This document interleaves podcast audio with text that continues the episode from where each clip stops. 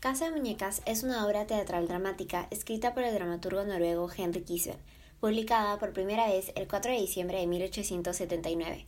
Su extensión es hasta la página 118 en la edición Cátedra, en la, que es la que yo leí. Fue inicialmente escrita en noruego y más adelante fue traducida a distintos idiomas. El tema principal de la obra es la emancipación o empoderamiento de la mujer junto con su desobjetivización. Es considerada la primera obra feminista. La obra cuenta la historia de Nora, que está casada con Torvaldo desde hace ocho años y tiene tres hijos.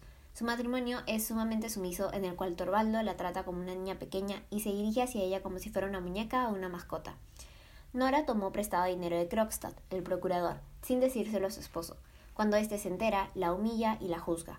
Finalmente, Krogstad decide no hacer nada en contra de esta pareja y Torvaldo trata de reconciliarse con Nora, pero esta ha cambiado radicalmente se ha dado cuenta de que en su matrimonio no es más que una muñeca de su esposo, como de niña fue una muñeca de su padre. Considera a Torvaldo como un extraño, un egoísta. Para encontrarse consigo misma, abandona la casa, a su esposo y a sus hijos. En pocas palabras, trata sobre la liberación moral de Nora, mujer oprimida por una sociedad machista encarnada en su marido, quien no la considera más que un objeto manipulable, una muñeca. Esta obra causó indignación y rechazo cuando fue primero presentada, hasta el punto donde representantes del teatro reconocido como Mauricio Jiménez, la traductora Paulina Barros Reyes y la productora y actriz Andrea Salmerón se rehusaban a representarla o cambiaron el final de la obra que causaba tanto desagrado en el público por ese concepto roto del rol servicial de la mujer como esposa y madre.